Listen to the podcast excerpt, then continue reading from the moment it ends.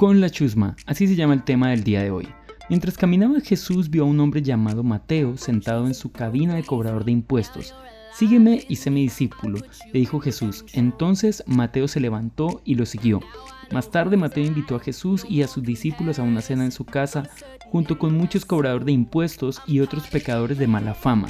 Cuando los fariseos vieron esto, preguntaron a sus discípulos, ¿por qué su maestro come con semejante escoria? Cuando Jesús los oyó les dijo, la gente sana no necesita médico, los enfermos sí.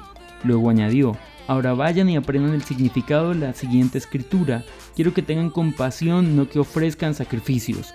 Pues no he venido a llamar los que se creen justos, sino a los que saben que son pecadores. Mateo capítulo 9, versículo 9 al 13. Mateo, un hombre indeseable para los judíos. ¿Por qué indeseable? Porque Mateo se había asociado, en este caso a Herodes, para cobrar impuestos. Los impuestos entonces era un dinero que tenían que pagar, pero el pueblo judío no sabía cuánto dinero tenía que pagar.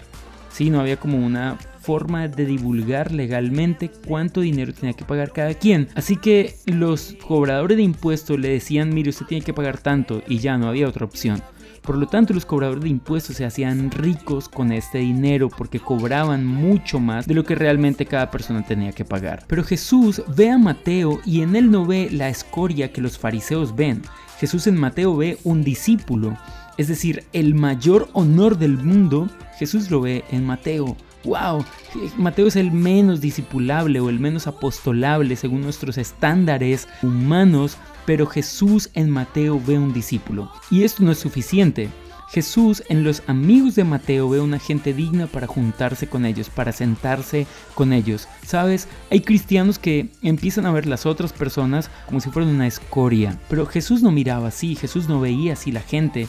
Los otros dicen, ¿por qué se sienta con esa escoria? Pero Jesús dice, no hay nada de malo en ello. Ellos son los que me necesitan, no es el resto del mundo que cree que es bueno, son ellos los que saben que son pecadores los que me necesitan. Pero todas las personas que saben que son pecadoras necesitan de Dios y están dispuestos a dejar algo por seguir a Jesús. Quiero leerles esto que dice William Barclay sobre este eh, pasaje. Dice lo que perdió Mateo y lo que encontró. Perdió un cómodo trabajo y encontró un destino. Perdió unos buenos ingresos y encontró la dignidad.